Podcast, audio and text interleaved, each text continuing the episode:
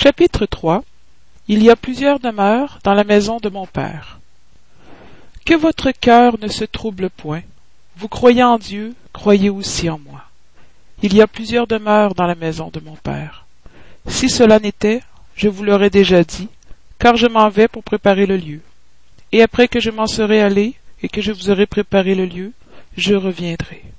Et vous retirerez à moi, afin que là où je serai, vous y, vous y soyez aussi.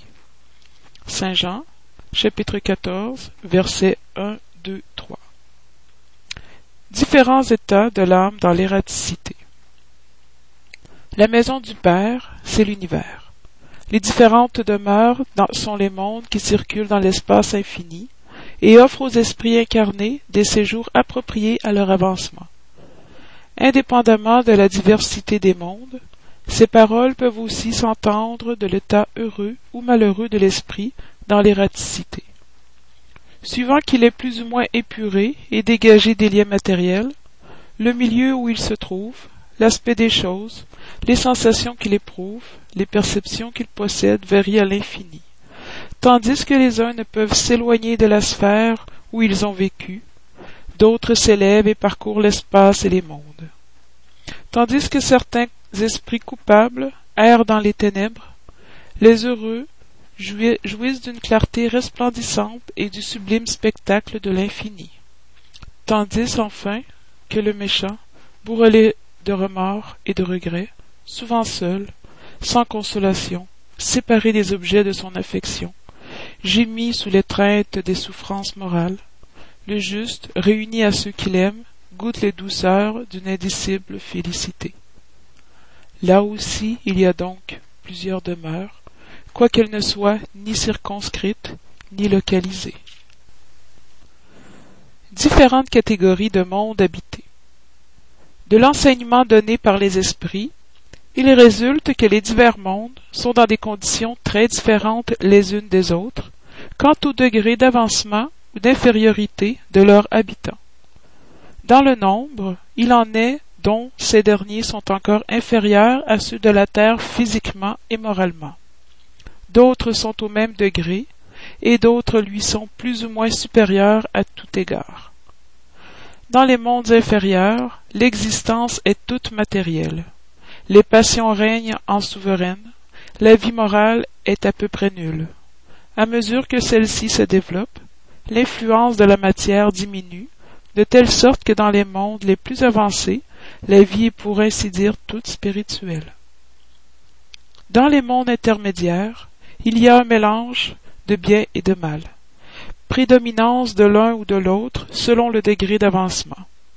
Quoiqu'il ne puisse être fait des divers mondes une classification absolue, on peut néanmoins, en raison de leur état et de leur destination, et en se basant sur les nuances les plus tranchées, les diviser d'une manière générale, ainsi qu'il suit. Savoir.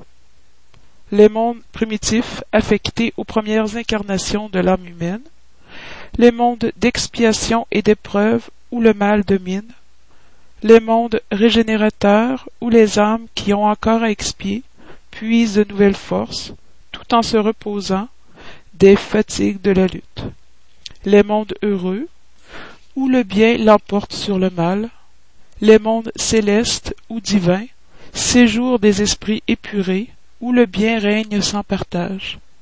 La terre appartient à la catégorie des mondes d'expiation et d'épreuve. C'est pourquoi l'homme y est en but à tant de misère. Les esprits incarnés sur un monde n'y sont point attachés indéfiniment, et n'y accomplissent pas toutes les phases progressives qu'ils doivent parcourir pour arriver à la perfection. Quand ils ont atteint sur un monde le degré d'avancement qu'il comporte, ils passent dans un autre plus avancé, et ainsi de suite jusqu'à ce qu'ils soient arrivés à l'état de pur esprit. Ce sont autant de stations à chacune desquelles ils trouvent des éléments de progrès proportionnés à leur avancement.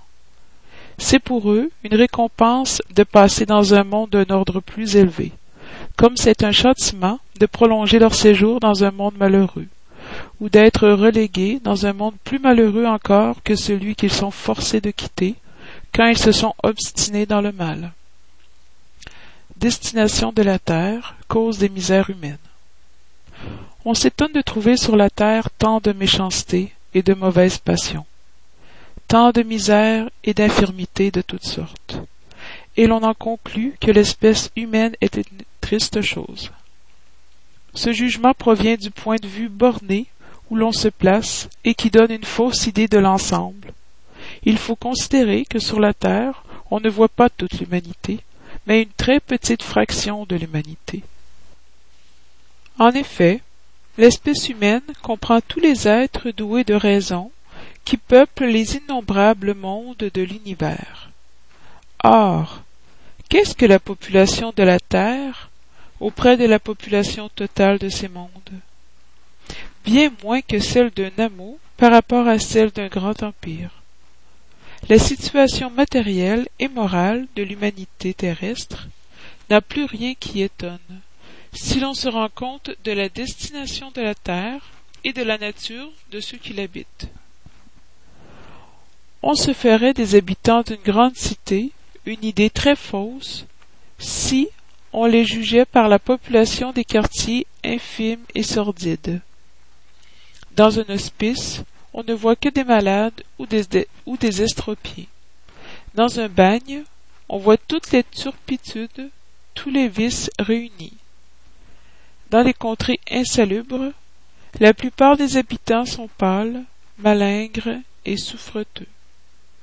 Et bien qu'on se figure la terre comme étant un faubourg, un hospice, un pénitencier, un pays malsain, car elle est à la fois tout cela, et l'on comprendra pourquoi les afflictions l'emportent sur les jouissances, car on n'en voit pas l'hospice les gens qui se portent bien, ni dans les maisons de correction ceux qui n'ont point fait de mal, et ni les hospices, ni les maisons de correction ne sont des lieux de délices. Or, de même que dans une ville, toute la population n'est pas dans les hospices ou dans les prisons, toute l'humanité n'est pas sur la terre, comme on sort de l'hospice quand on est guéri, et de la prison quand on a fait son temps, l'homme quitte la terre pour des mondes plus heureux quand il est guéri de ses infirmités morales.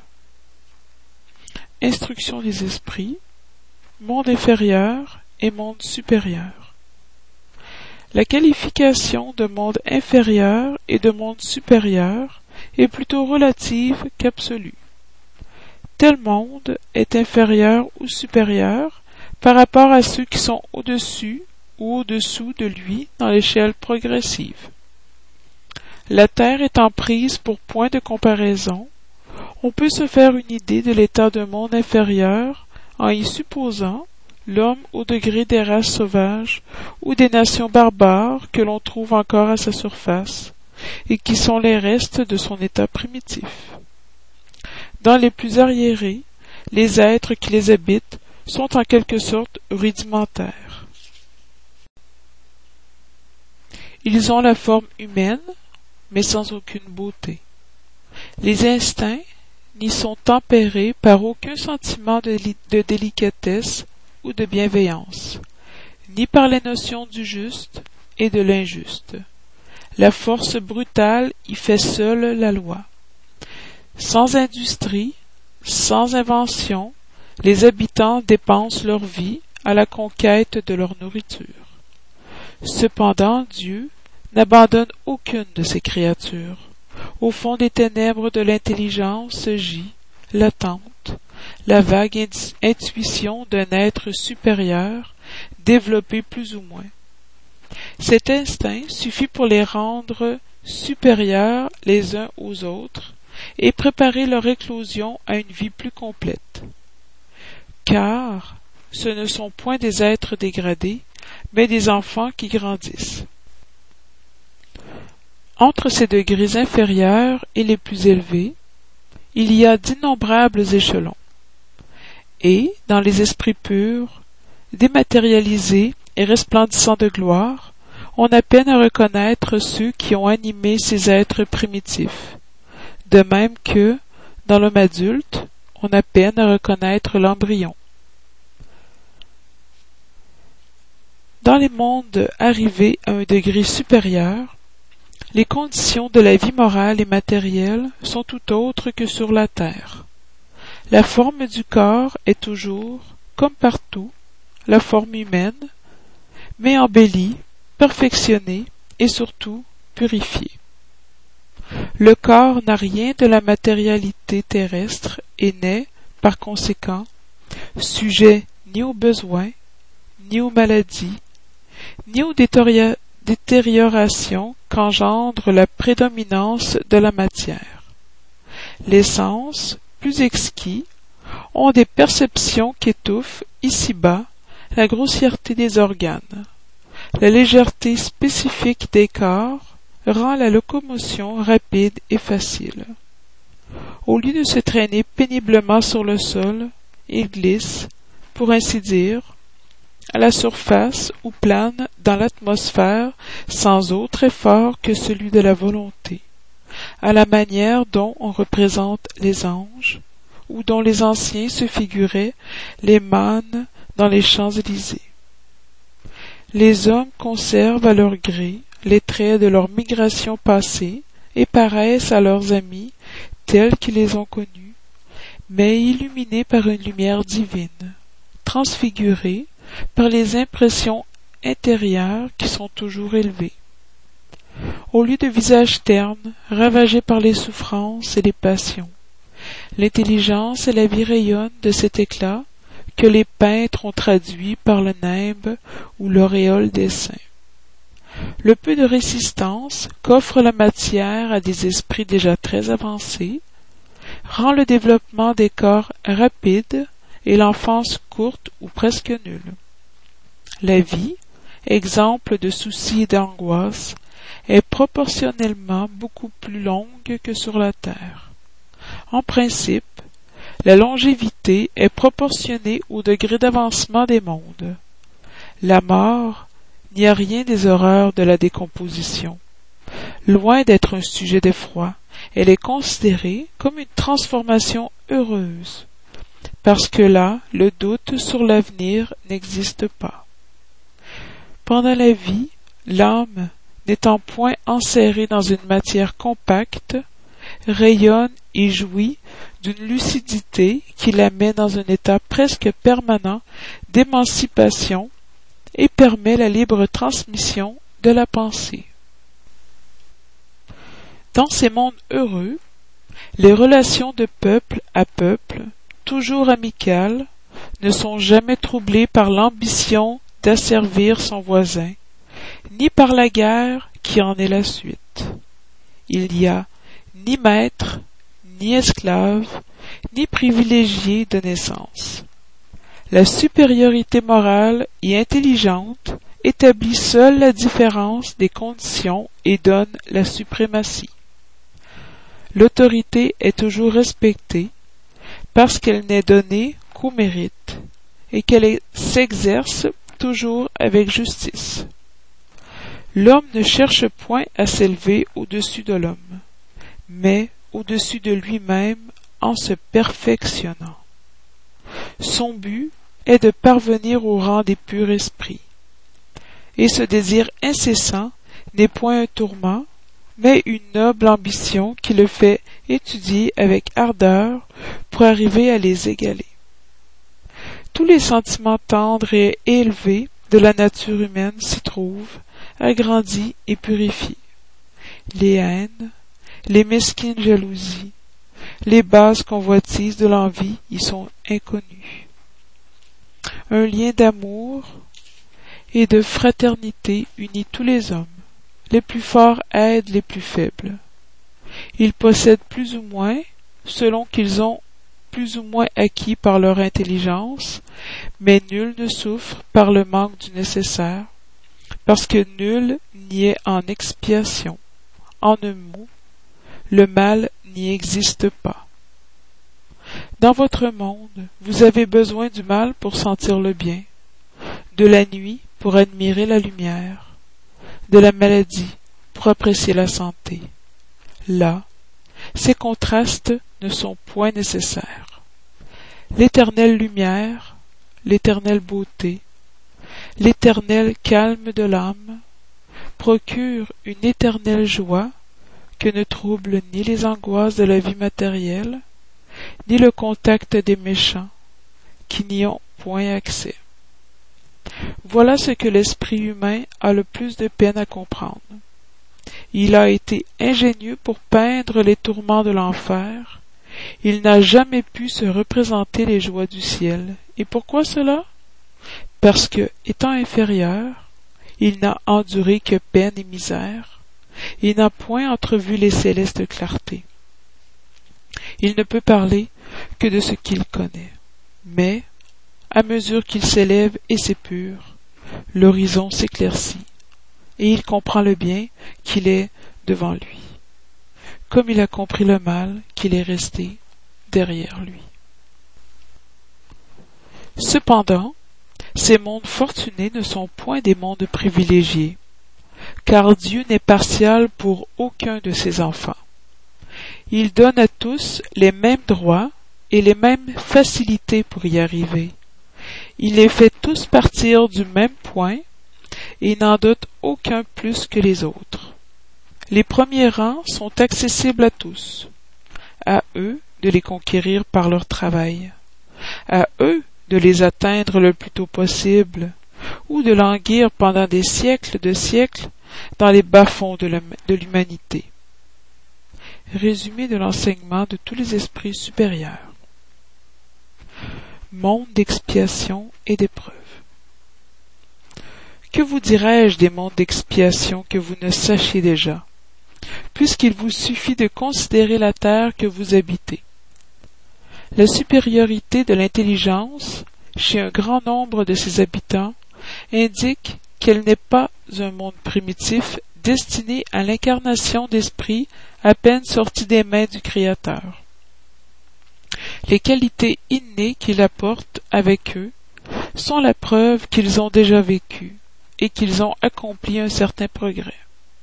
Mais aussi les vices nombreux auxquels ils sont enclins sont l'indice d'une grande imperfection morale.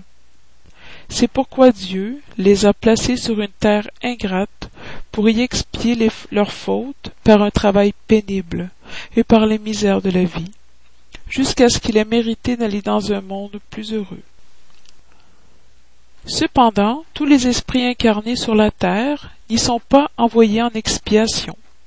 Les races que vous appelez sauvages sont des esprits à peine sortis de l'enfance, et qui y sont, pour ainsi dire, en éducation, et se développent au contact d'esprits plus avancés. Viennent ensuite, viennent ensuite les races à demi civilisées formés de ces mêmes esprits en progrès. Ce sont là, en quelque sorte, les races indigènes de la Terre, qui ont grandi peu à peu à la suite de longues périodes séculaires, et dont quelques-unes ont pu atteindre le perfectionnement intellectuel des peuples les plus éclairés. Les esprits en expiation y sont, si l'on peut s'exprimer ainsi, exotiques. Ils ont déjà vécu sur d'autres mondes, d'où ils ont été exclus par suite de leur obstination dans le mal, et parce qu'ils y étaient une cause de trouble pour les bons, ils ont été relégués, pour un temps, parmi des esprits plus arriérés, et qu'ils ont pour mission de faire avancer, car ils ont apporté avec eux leur intelligence développée et le germe des connaissances acquises. C'est pourquoi les esprits punis se trouvent parmi les races les plus intelligentes. Ce sont celles aussi pour lesquelles les misères de la vie ont le plus d'amertume, parce qu'il y a en elles plus de sensibilité et qu'elles sont plus éprouvées par le froissement que les races primitives dont le sens moral est plus obtus. La Terre fournit donc un des types des mondes expiatoires, dont les variétés sont infinies mais qui ont pour caractère commun de servir de lieu d'exil aux esprits rebelles à la loi de Dieu. Là, ces esprits ont à lutter à la fois contre la perversité des hommes et contre l'inclémence de la nature. Double travail pénible qui développe en même temps les qualités du cœur et celles de l'intelligence. C'est ainsi que Dieu, dans sa bonté, fait tourner le châtiment même au profit du progrès de l'esprit. Saint Augustin, Paris, 1862. Monde régénérateur. Parmi ces étoiles qui scintillent dans la voûte azurée, combien est-il de mondes comme le vôtre, désignés par le Seigneur pour l'expiation et l'épreuve? Mais il en est aussi de plus misérables et de meilleurs, comme il en est de transitoires que l'on peut appeler régénérateurs. Chaque tourbillon planétaire courant dans l'espace autour d'un foyer commun, entraîne avec lui ces mondes primitifs, d'exil, d'épreuve, de régénération et de félicité. Il vous a été parlé de ces mondes où l'âme naissante est placée, alors qu'ignorante encore du bien et du mal. Elle peut marcher à Dieu, maîtresse d'elle-même, en possession de son libre arbitre. Il vous a été dit de quelle large faculté l'âme a été douée pour faire le bien. Mais, hélas, il en est qui succombent, et Dieu, ne voulant pas les anéantir, leur permet d'aller dans ces mondes où, d'incarnation en incarnation, elles s'épurent, se régénèrent et reviendront dignes de la gloire qui leur était destinée. Les mondes régénérateurs servent de transition entre les mondes d'expiation et les mondes heureux. L'âme qui se repent y trouve le calme et le repos en achevant de s'épurer. Sans doute dans ces mondes, l'homme est encore sujet des lois qui régissent la matière. L'humanité éprouve vos sensations et vos désirs, mais elle est affranchie des passions désordonnées dont vous êtes esclave. Là, plus d'orgueil qui vous terre le cœur, plus d'envie qui le torture, plus de haine qui l'étouffe, le mot amour est écrit sur tous les fronts. Une parfaite équité règle les rapports sociaux. Tous se montrent Dieu et tentent d'aller à lui en suivant ses lois. Là pourtant n'est point encore le parfait bonheur, mais c'est l'aurore du bonheur. L'homme y est encore cher, et par cela même sujet à des vicissitudes dont ne sont exempts que les êtres complètement dématérialisés. Il a encore des épreuves à subir, mais elles n'ont point les poignantes angoisses de l'expiation. Comparé à la terre, ces mondes sont très heureux, et beaucoup d'entre vous seraient satisfaits de s'y arrêter, car c'est le calme après la tempête, la convalescence après une cruelle maladie. Mais l'homme, moins absorbé par les choses matérielles, entrevoit mieux l'avenir que vous ne le faites. Il comprend qu'il est d'autres joies que le Seigneur promet à ceux qui s'en rendent dignes quand la mort aura de nouveau moissonné leur corps pour leur donner la vraie vie. C'est alors que l'âme affranchie planera sur tous les horizons. Plus de sens matériel et grossier, mais l'essence d'un périsprit pur et céleste, aspirant les émanations de Dieu même sous les parfums d'amour et de charité qui s'épandent de son sein. Mais hélas, dans ces mondes, l'homme est encore faillible, et l'esprit du mal n'y a pas complètement perdu son empire. Ne pas avancer, c'est reculer. Et s'il n'est pas ferme dans la voie du bien, il peut retomber dans les mondes d'expiation, où l'attendent de nouvelles et plus terribles épreuves. Contemplez donc cette voûte azurée le soir, à l'heure du repos et de la prière, et dans ces sphères innombrables qui brillent sur vos têtes. Demandez-vous ceux qui mènent à Dieu, et priez-le qu'un monde régénérateur vous ouvre son sein après l'expiation de la terre. Saint Augustin, Paris, 1862. progression des mondes. Le progrès est une des lois de la nature. Tous les êtres de la création, animés et inanimés, y sont soumis par la bonté de Dieu, qui veut que tout grandisse et prospère. La destruction même qui semble aux hommes le terme des choses n'est qu'un moyen d'arriver par la transformation à un état plus parfait. Car tout meurt pour renaître, et rien ne rentre dans le néant. En même temps que les êtres vivants progressent moralement, les, mondes qui l'habitent progressent matériellement.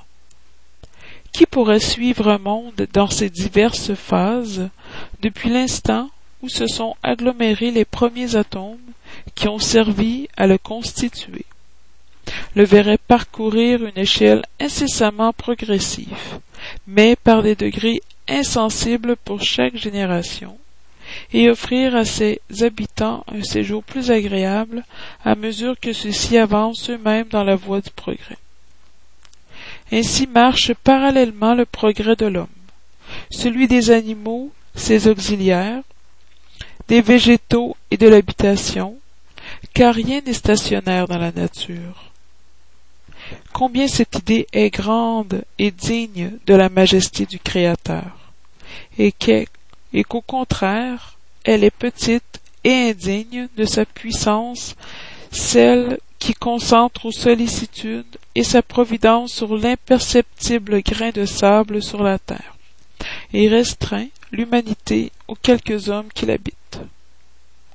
La terre, suivant cette loi, a été matériellement et moralement dans un état inférieur à ce qu'elle est aujourd'hui, et atteindra, sous ce double rapport, un degré plus avancé. Elle est arrivée à une de ces périodes de transformation ou de monde expiatoire. Elle va devenir monde régénérateur. Alors les hommes y seront heureux parce que la loi de Dieu y régnera.